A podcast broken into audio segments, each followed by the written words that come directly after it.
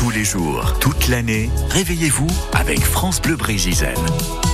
On va parler des mines de Trémuson. On y passait parfois du temps de l'antique et dangereuse Nationale 12 et surtout à Trémuson avec des petites maisons ouvrières, un panneau de bord de route qui s'appelle les mines. Les mines, c'est toute une histoire racontée par Louis Gildas. Des mines en Bretagne, ce n'est pas fréquent pourrait-on penser. Pourtant, les Romains ont à l'Antiquité exploiter ces mines de plomb argentifère dont le sol breton regorge. Et ce qui est le cas à Trémuson, où l'exploitation commence à la fin du XVIIe siècle. Elle se poursuivra jusqu'à la Révolution de 1789 et ne reprendra véritablement qu'en 1862 avec les travaux de la ligne de chemin de fer Paris-Brest qui permet de découvrir des gisements importants de plomb argentifère. Mais c'est au XXe siècle que les mines de Trémuson vont connaître un développement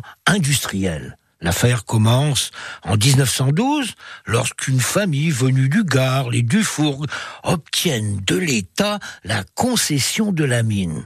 La guerre de 14-18 interdit toute exploitation, mais la paix est revenue. La France a besoin de plomb pour les canalisations d'eau. Ah, le plomb est loin d'être sans effet pour la santé, mais à l'époque, c'est la norme. Les Dufour sont persuadés de faire fortune et ils bâtissent dans la vallée tout un équipement industriel minier, chevalement, fonderie, des fours, une laverie, un téléphérique et une cheminée de 20 mètres de haut, mais aussi une cité ouvrière de 104 pavillons et pour les ouvriers célibataires, souvent étrangers, 15 corons de 12 pièces chacun et, important en Bretagne, une chapelle. Les mines sont un vrai melting pot où tout semble aller pour le mieux et où travaillent jusqu'à 600 mineurs payés à la tâche, un métier extrêmement dur, où on est plus souvent à quatre pattes que debout, un métier où les accidents du travail sont fréquents. Et on constate, malheureusement, et assez rapidement, que la teneur en argent est plus faible qu'espérée, mais comme le cours du plomb est haut, tout va bien. Tout va bien jusqu'alors, jusqu'à la crise de 1929, le cours du plomb s'effondre et la concurrence espagnole pourrit l'ambiance en cassant les prix. Il faut des liquidités et les Dufour vont faire alors appel à l'épargne publique.